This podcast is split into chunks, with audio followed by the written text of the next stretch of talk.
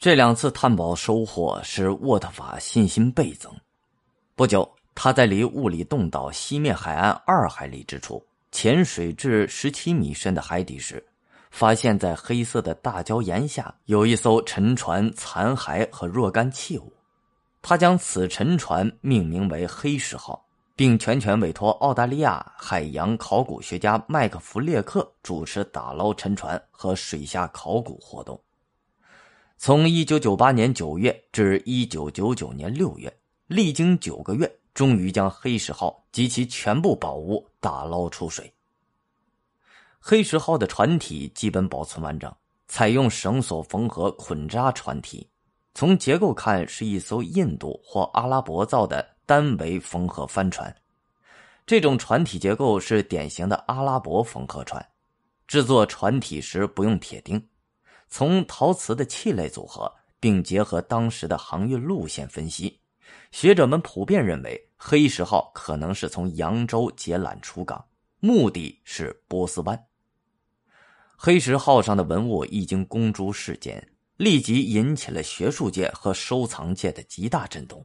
在这艘船上，满载着由东南亚运往西亚、北非的中国货物，仅瓷器就有六万七千多件。其中以湖南长沙窑出产的碗、执壶等瓷器最多，共约五万六千五百件。此外，还包括浙江越窑青瓷二百件、河北邢窑青瓷三百五十件和广东地方窑的普通青瓷七百多件。而三件完好无损的唐代青花瓷盘尤为引人注目，被称为迄今为止发现的中国最早、最完整的青花瓷。除了瓷器之外，黑石号上还载有十件金器、二十四件银器、十八枚银锭和三十件铜镜。金器之美可媲美一九七零年西安何家村唐代窑葬出土金银器，其中的巴棱胡人祭月金杯高十厘米，比何家村出土的两件巴棱胡人金杯尺寸还要略大一些。在一方铜镜上有这样一圈铭文。